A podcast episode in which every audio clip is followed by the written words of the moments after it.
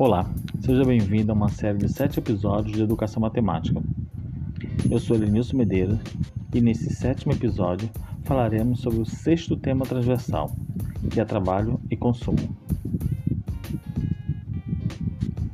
É, ao tentar ligar trabalho e consumo com a matemática, podemos entender que o conhecimento matemático é fruto do trabalho humano e faz parte da cultura universal, que surgiu da necessidade de resolver problemas.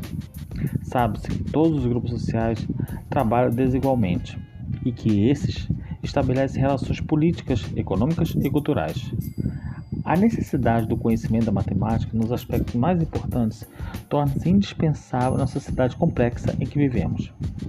A importância da tecnologia nos meios de produção são características importantes no final do século, o que faz com que se tenha a necessidade de trabalhadores versáteis, dotados de iniciativa e autonomia e que sejam capazes de resolver problemas em equipe mesmo para atuarem no mercado informal ou em cooperativa, precisam ter conhecimentos matemáticos essenciais.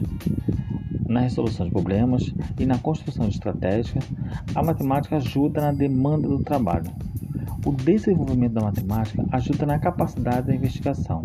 Em consequência, aumenta e estimula a criatividade e o trabalho coletivo certas situações, como, como aumento no mercado informal, ou como diminuição de trabalho, ou pesquisa sobre oferta, procura de emprego, pesquisa dos alunos dentro da escola, ou até mesmo na comunidade, torna-se contextos interessantes.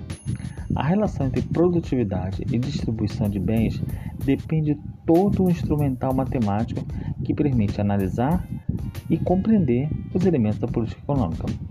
Ter noção da comparação do custo de produção faz com que seja possível compreender que as regras de consumo que são regidas são baseadas pela política do lucro. Bom, com isso, encerramos essa série de sete episódios sobre os temas transversais baseados no PCM. É, espero que tenham gostado. Essa série trata apenas de noções de como podemos incorporar esses temas transversais na, no, no dia a dia dos alunos.